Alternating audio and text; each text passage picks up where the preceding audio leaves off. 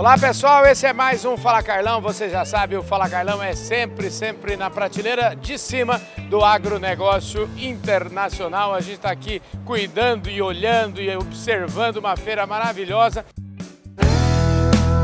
Podcast Fala Carlão. E quem abriu hoje os trabalhos aqui foi a Miriam Wolk. A Miriam Wolk é Chief Membership Officer da International Food Fresh uh. Fresh Producer.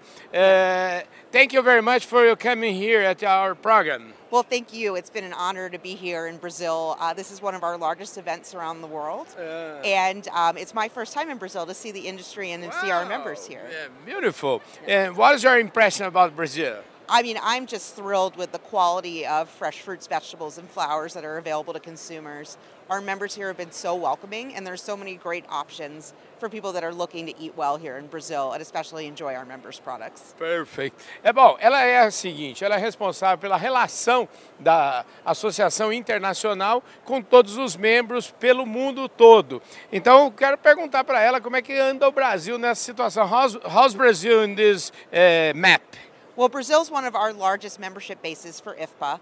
We have about 100 member companies that are all very actively involved. We're expecting a great turnout here at the expo as well, and I know there's a number of companies that are interested in becoming members, so I expect our membership to continue to grow in the country. Oh, é isso aí, gente. Ela espera que o Brasil continue crescendo como tem crescido. And what, uh, you present here uh, research about numbers, about the something interest. You you can talk with us about this. Yes, so some of the trends that we explored in my presentation are the facts that even though consumers are returning back to the workforce, to going out, uh, they're still keeping an eye on spending because of inflation.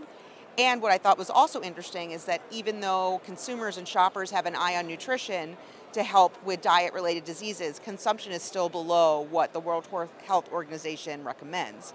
So what we want to do at IFPA is make sure that we're increasing demand for fresh fruits and vegetables because we know people want to eat healthier and we know that we have great products we can bring to them. Here in Brazil, we know uh, we consume uh, much uh, m- minus that the, we recommend the Organization of uh, Wealth. Uh, this is a, a great opportunity for us. It really is. You know, a lot of countries around the world consume less than what the government recommends with fruits and vegetables. Asia is an exception, but if you look at the United States and other and other countries, people are consuming less than what is recommended. So we have a great opportunity as an industry maybe to start with children, uh, to start with families, and to use our retail and food service operators as a way to promote fresh produce. In, uh, in in global, globally speaking, Brazil is the fourth uh, in the in the number of the members. number. Yes, so it's one of our largest um, areas for membership. So, uh, you know, the United States, Canada, Australia, and Brazil are all up there. But certainly we have members in 41 countries around the world, and we work really hard to make sure that our members in our different global markets are interacting. So at this event alone, I think we have four or five or six countries represented. It's it- very exciting. And how about this uh, uh, exhibition? What do you, do you like? Oh, of course, I love it. We're excited. We've expanded to two days this year just to the demand. More people want to talk to other businesses, look to form partnerships, learn more about the great products that we have here in Brazil. And so we're looking forward to it. This is one of the highest attendances we've ever had. We've got a great program, some great networking, and I think the industry is really going to enjoy the next two days. Oh, fin- finally, tell me about you. Where are you from? So I am from Washington, D.C. That's where one of our IFPA global offices are. Um, I oversee our membership around the world for our 41 member countries and just love getting out and exploring, visiting new places, getting to meet our members, visit their facilities, their farms. I visited three retailers yesterday with members of our country council so I could learn more about the industry and just really excited that I've had such a good time here in Brazil. And how you involve uh, this sector? Uh, you have uh, family, fathers involved in this. So it's an interesting story. So, you know, a lot of fruit and vegetable businesses are family businesses. So I come from a family business, not for fruit and vegetables, but for building materials and bricks. My grandfather uh, sold building materials in South Philadelphia across the street from where the produce market was. So he knew a lot of people in the produce industry. I didn't know anything about the produce industry until I got my job at IFPA.